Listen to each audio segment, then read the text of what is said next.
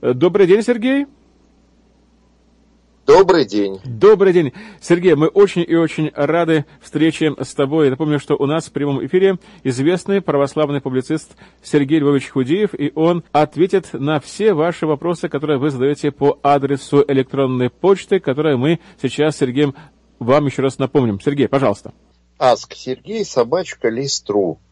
Аск Сергей, собачка, листру. Последняя буква Вай. Да, это очень важно.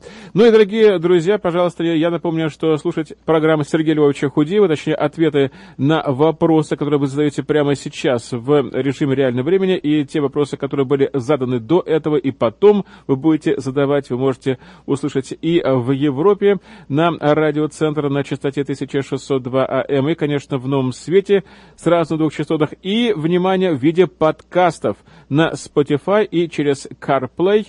Вы можете слушать их в каждом автомобиле, в каждом траке, где есть CarPlay. Ну и, конечно, даже на диване в любое удобное для вас время. Также вы можете слушать в виде подкастов. Сергей, мы с нетерпением ждем ответы на вопросы наших слушателей. Ага, хорошо. Значит, э, так.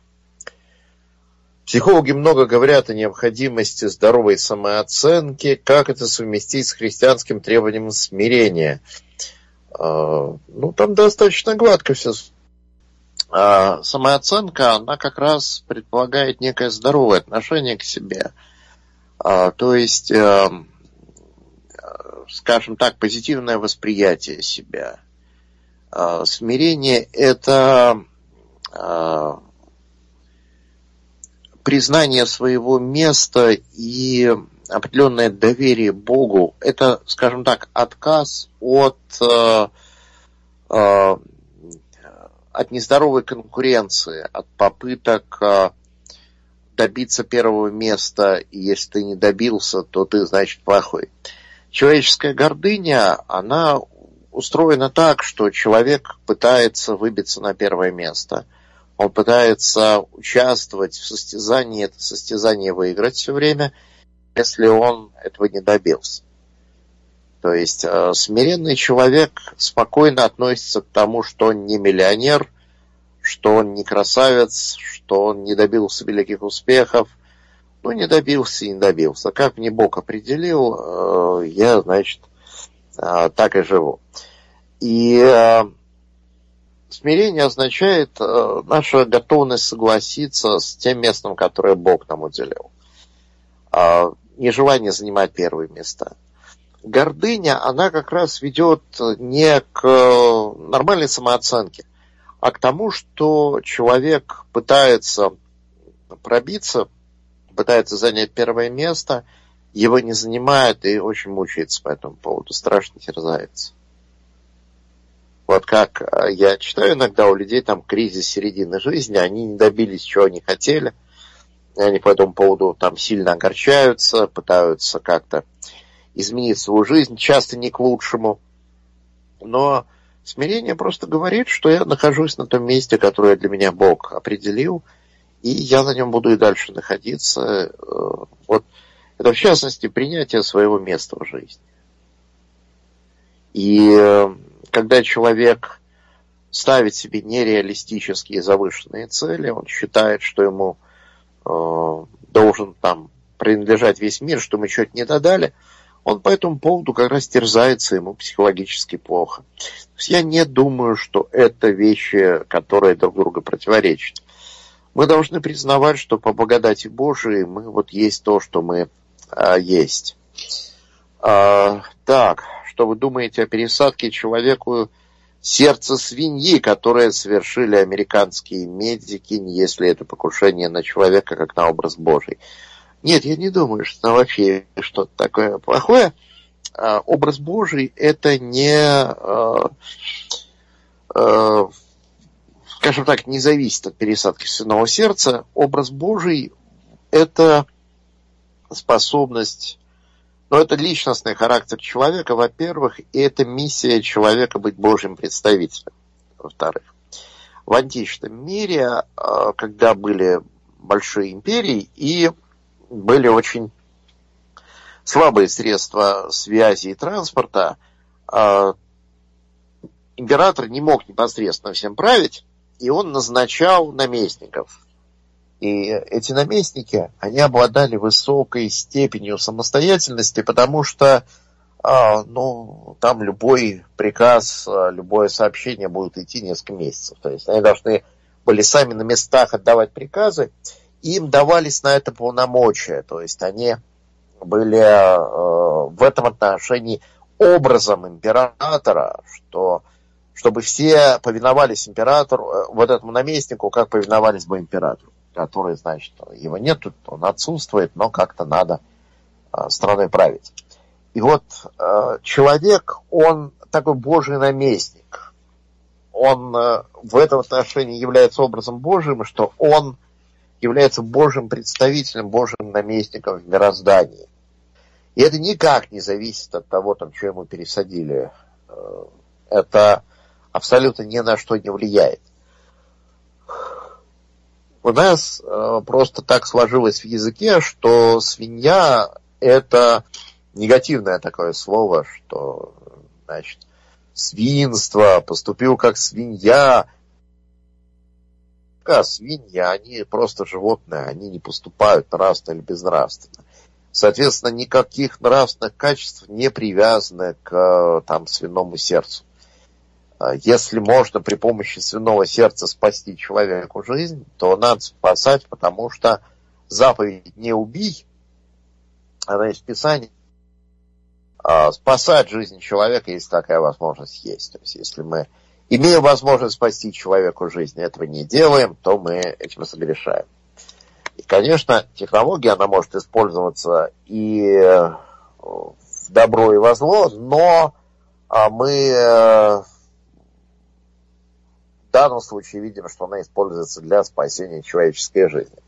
То есть там что-то такое, что вызывало бы э, возражения не видно. Я думаю, что наоборот, тут медики спасают человеку жизнь, и это само по себе а, хорошо. А, так. А, ага. Что вы думаете об утечках из секретного доклада НЛО утверждается, что между правительствами разных стран существует соглашение, чтобы отрицать факт посещения Земли инопланетянами. А, всегда, когда речь идет о каких-то утечках, а, всегда важно знать, откуда утекло, почему человек вот там сообщает, что произошла утечка, откуда, как. Понимаете, я тоже могу сейчас сесть, написать что-нибудь там секретное, что все правительства мира, что все они переодетые рептилоиды. И написать, а вот там была утечка. А, надо всегда задаваться вопросом, а как это стало известно?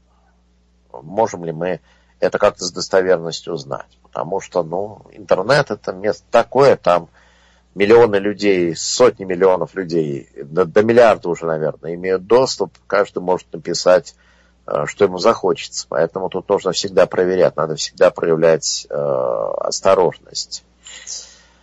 Э, столкнулся с мнением, что пасторские послания Павла, первое, второе, Тимофею и Титу написал на самом деле не Павел. Что вы об этом думаете?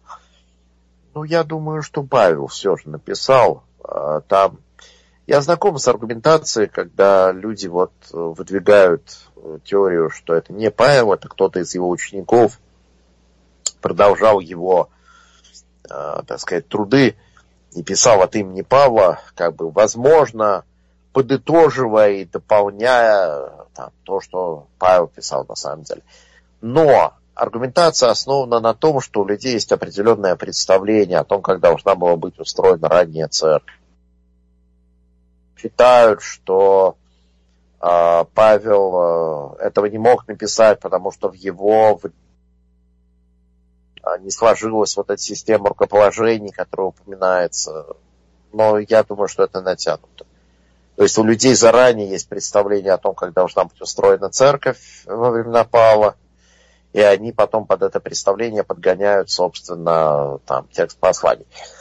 я думаю, я не вижу серьезных оснований сомневаться, что там все-таки именно Павел это и э, написал.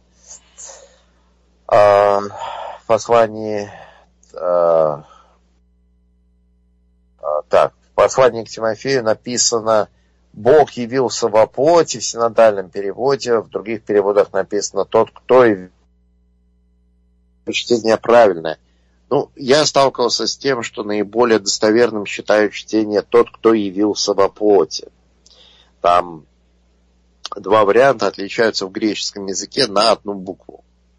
И поэтому вполне вероятно, что имело место там пропуск и замена букв, и э, отсюда происходит расхождение. Но в этом и во всех других случаях, когда есть небольшие расхождения между различными дошедшими до нас рукописями Библии, важно помнить, что они не влияют на смысл, на содержание Библии, потому что Библия, она в этом отношении достаточно прочна, у нее есть большой запас прочности. То есть любая доктрина, а, которая важна для церкви, она в Библии основана не на одном, не на двух, на множестве стихов. Например, а в Евангелии от Иоанна написано, вначале было Слово, и Слово было у Бога, и Слово было Бог, и Слово стало плотью, то есть Бог стал человеком, Бог явился во плоти. И это место никто не оспаривает, тут во всех рукописях одинаково. Ну или в послании к Колоссянам сказано, что в Иисусе Христе обитает вся полнота божества телесного. Ну и там в послании к евреям тоже говорится о Богом воплощении. То есть то, что Бог явился во плоти, это э, во многих местах Библии утверждаемая вещь. В этом отношении Библия, она обладает с доктринальной точки зрения огромным запасом прочности. Там из-за того, что в различных дошедших до нас рукописях есть э, расхождения, это, собственно, ни на что не влияет в вероучительном отношении. Там какие-то есть расхождения в рукописях, связанные с тем, что люди переписывали от руки, и там могли возникать какие-то ошибки типа пропуск замена букв. А, абсолютное большинство этих вариантов, они никак не оказывают влияния на вероучение. А вот там, где возникает разница в смысле, действительно, как в этом месте, в послании к Тимофею, эта разница не влияет на общее содержание библейского послания. То есть оно остается достаточно несомненным во всех своих э, аспектах. Э, так. Я также читал, что в некоторых рукописях Библии э, число зверя не 666, а 616.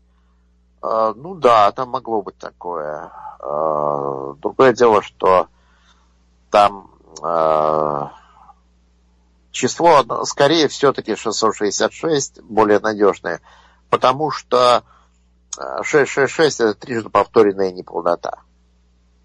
В Библии 7, семерка имеет значение полноты, завершенности, совершенства. Шестерка это не полнота, это какая-то имитация, это как подделка, фальшивка. И поэтому 666 это символ неполноты. Ну и к тому же 666, э, насколько я знаю, хорошо расшифровывается как кесарь Нерон. Но, э, видимо, вот это э, 666 там более верное чтение. Так. Э, почему апостолы не узнавали Иисуса сразу после воскресения? Вот этот для меня тайна, написано, глаза их были удержаны, возможно, а, потому что они были уверены, что Иисус мертв. Поэтому они в этом человеке не узнавали Иисуса. А, возможно, потому что а, люди носили такие, а, ну, типа капюшонов, они плохо видели его лицо.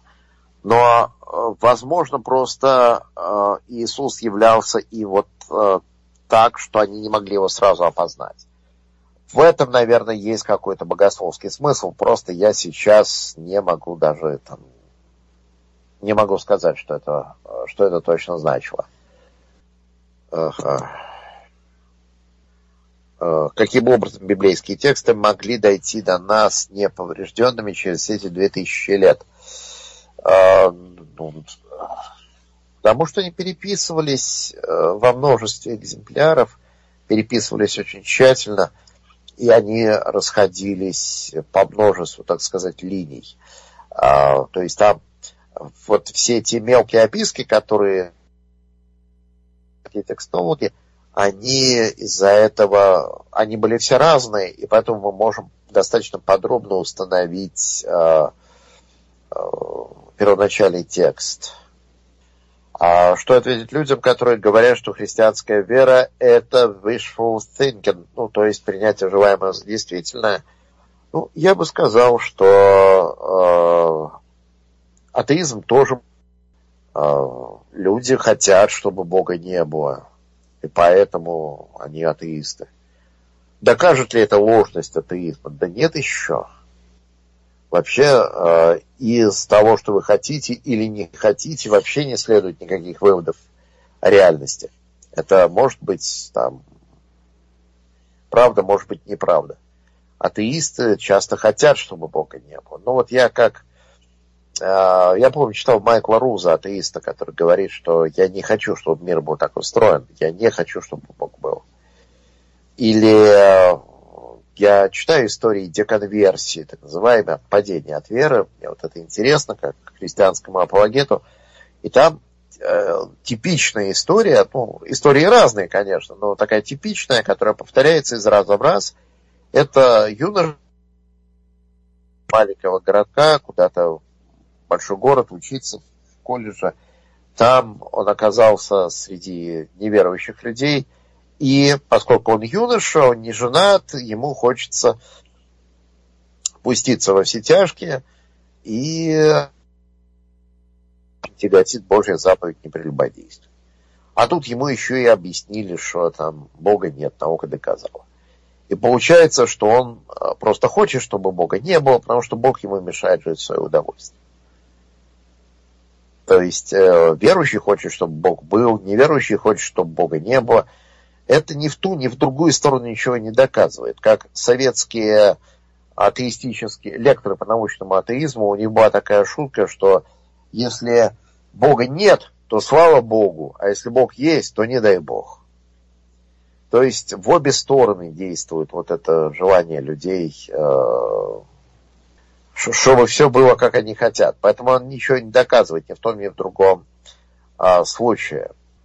А, так. Если в Библии секретный код, который можно, а, так, а, при помощи которого можно извлечь тайны, зашифрованные в библейском тексте. А, я не думаю, что это так. Потому что Бог дает Библию не для того, чтобы что-то скрывать. Это открывает истину через Священное Писание, а не пытается ее скрыть. Сейчас, ага. Что такое эзотерическое христианство? А, вы знаете, это какая, сказать, а, на самом деле эзотерического христианства не существует. Таким христианством. Но на самом деле а, христианство, оно экзотерическое, то есть Эзотерическое – это закрытое, то есть э, есть некий узкий круг посвященных, которые знают правду. Им это под большим секретом сообщают, а всех остальных это закрыто. И вот э, христианство, оно в принципе экзотерично, то есть оно открыто э, ко всем. Христос ничего не скрывает, у него нет какого-то секретного учения, куда, значит, в калошах не пускают нам открыто все и сразу.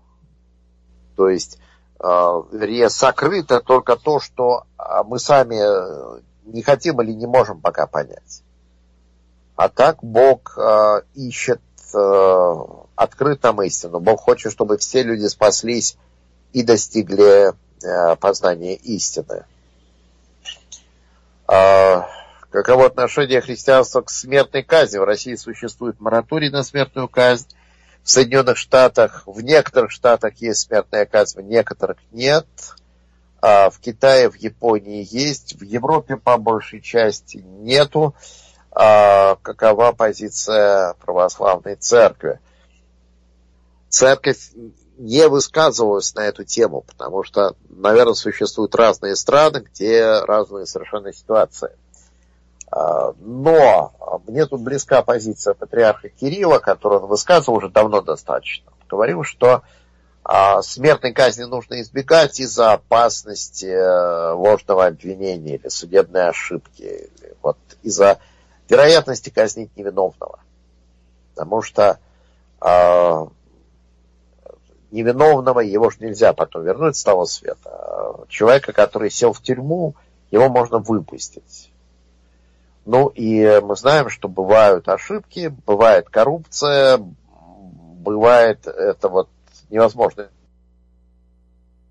Например, вот в Штатах, когда только-только начали вводить метод идентификации по ДНК, а оказалось, что многие люди, которые сидят в тюрьмах за тяжкие преступления, на самом деле не виноваты. И э, ну, их поупускали, конечно, но жизнь поломали, годы их вырвали, но, по крайней мере, не казнили. А если бы казнили, то получалось бы, что все, вопрос закрыт, там шито-крыто, и ничего дальше расследовать не надо. Э, поэтому э, все-таки смертная казнь это то, чего лучше избегать. Бывают ситуации, когда э, избежать там трудно, когда государство очень слабое, оно не может пожизненно содержать злодеев в тюрьме. Но когда государство может их просто запереть на остаток жизни, то пусть и забирает. И имеет смысл запирать на всю оставшуюся жизнь, но все же не казнить, потому что существует всегда возможность э, ошибочного приговора. Э, так. Наткнулась в интернете на группу плоскоземельных, то э, учение о шарообразной Земле не согласуется с Библией. Что вы можете сказать об этом? Ну, что это э, абсолютно недавняя выдумка, потому что христиане и в средние века, и в античности вполне себе верили в шарообразной земле. Люди знали, э, где-то со времен Птолемея, по крайней мере, еще древние греки, они заметили, что когда корабль уходит за горизонт, он постепенно исчезает из вида, пока не исчезнут мачты. И они знали поэтому, что Земля имеет э, форма поверхности Земли искривлена, и даже, да, даже довольно точно там какой-то древний грек посчитал размеры земного шара. Э, поэтому э, это было известно всем образованным людям, что Земля это шар э, еще в античности, в средние века, и э, абсолютно, знаете, есть ну, некая какая-то ирония в том, чтобы э, сейчас утверждать, что Земля плоская. В средние века христиане в это не верили, в то, что Земля плоская. Так. Э, что значит покаяться? Э, может ли, можно ли считать, что человек покаялся, если он до сих пор не избавился от некоторых грехов?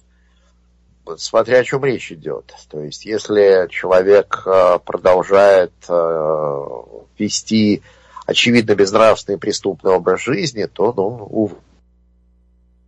Если человек имеет какие-то там дурные привычки, вот я, например, знал, ну, собственно, она сейчас, слава богу, жива, а, христианка, которая курила, как паровоз. Вот она не могла бросить курить. Она вот как э, стала в молодости курить, так и курила. И э, она бросила относительно недавно. То есть вот э, она не могла бросить курить долгое время, годы шли. Потом бросила все-таки. И, конечно же, курить это плохо, вредить своему здоровью, но она была несомненной христианкой все это время. Вот так бывает, что Бог нам попускает, чтобы мы какой-то имели грех, от которого мы не можем сразу отцепиться, чтобы мы, может, не, не возгордились. А, или может он работает с какими-то нашими более серьезными грехами. Поэтому человек, когда он покаялся, не становится идеальным, он не становится безгрешным. Он остается человеком, который будет долго-долго, медленно, осторожно, плавно расти в Иисусе Христе. Он будет меняться, пока он вот, не достигнет того, для чего Бог его создал. Но полностью безгрешными мы будем только уже, э, только уже на небесах. Так.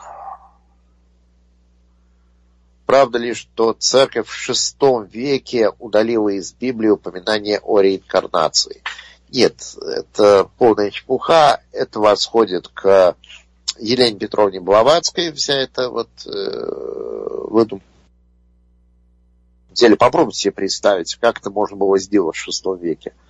Э, на тот момент уже существует большое количество копий Священного Писания – уже э, существует огромное количество документов, где Библия цитируется, проповедей, там, полемических сочинений. Э, огромное количество людей Библию помнят просто, вот наизусть, которые люди ходят в церковь, слушают Библию постоянно. И тут пришел указ, там, бац, все переписать, там, какие-то места изъять это бы вызвало смуту и мятеж, это не могло пройти незамеченным. Поэтому э, ничего подобного не происходило э, в действительности, в этом можно быть совершенно уверенным. Э, и более того, доктрина реинкарнации, она несовместима с библейской вестью на очень глубоком уровне. И просто на уровне там, отдельных текстов, а, в принципе, на уровне вообще Библия говорит о том, что человеческая личность важна, что Бог любит вас лично, что Бог хочет лично вам дать вечную жизнь. А личность, она предполагает все-таки преемство, что если вы реинкарнировались, вы сначала были тем, потом другим, потом третьим, потом четвертым, вы там были разного вида животными, потом вы были людьми, в общем, непонятно, а где же вы? А кого Бог любит, кому Бог хочет дать э, жизнь вечную, блаженную. Поэтому э, реинкарнация ни в какие ворота не лезет, когда мы говорим о Библии. Э, Библия говорит, что мы будем обладать вечной жизнью. Вот э, вы с вашим конкретным лицом, именем, личной историей. Я спрашиваю людей, которые верят в реинкарнацию, а что, собственно, реинкарнируется? Вот а, представьте себе, что я умер, а потом родился человек, который а, является моим, ну, как бы реинкарнировавшийся я. Что у нас общего? У нас нет общих воспоминаний, у нас нет общего опыта, нет общего имени, нет общих знакомых. Что вообще у нас общего? Как я могу сказать, что он это реинкарнировавшийся я? Вообще это как-то оказывается, ну, э, доктрина реинкарнации, она противоречива сама по себе, непонятно, что означает, и она несовместима со Священным Писанием. А, Христос говорит разбойнику, ныне же будешь со мной в раю. Он не говорит, ну ты там куда-нибудь реинкарнируешься священную корову. Так, э, как относиться к вегетарианству – а, может ли христианин быть вегетарианцем? Некоторые мои знакомые считают, что есть мясо безнравственно. А почему Библия не запрещает есть мясо? Ну, Библия не запрещает есть мясо, потому что а, для людей во времена Иисуса много позже это был незаменимый источник протеина, а просто человек бы не выжил, если бы ему строго требовать от него вегетарианца. Вообще говоря, во времена Иисуса людям было не до диеты. Э, люди голодали и жили в проголоде. Для них любой источник э, пищи, любой источник протеина, это было важно и необходимо, просто отказываться по идейным соображениям не было возможности. Люди относительно недавно получили возможность решать, какая пища больше нравится. Но э, что касается вегетарианства, апостол Павел говорит, что пища не приближает нас к Богу, едим ли мы ничего не теряем, не приобретаем, не едим ли ничего не теряем. То есть, э, хочет человек быть вегетарианцем, ему как-то вот, он считает, что это правильно, ну и на здоровье. Вот э, это никак не мешает его христианской вере. Если он считает, что он может есть мясо, ну и пусть есть мясо.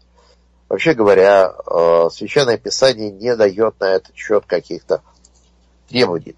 Это не важно, что вы едите, э, это как, э, как вы считаете нужным и правильным это не влияет на ваши отношения с Богом. А, так. Ну, а, так, почему православные соблюдают воскресенье, когда в Библии написано, помни, день субботний. Ну, а, на самом деле, а, вдохновение. И суббота как день недели, вот в русском языке так совпадает, что суббота – это и день отдохновения в Библии, и день недели у нас суббота. А в э, других языках, например, в английском уже, Sabbath э, и Saturday – это разные вещи, э, разные, разные термины. И в, поэтому суббота, в смысле саббат, это священный день отдохновения этот священный день отдохновения церковь с очень древних времен соблюдает в воскресенье. Но похоже, что время уже подходит к концу.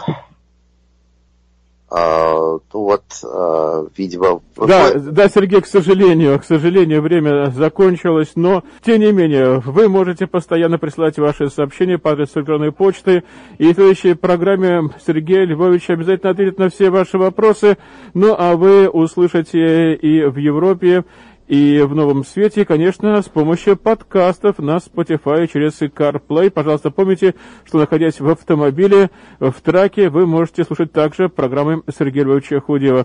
Спасибо, Сергей. Спасибо, до свидания, всего доброго.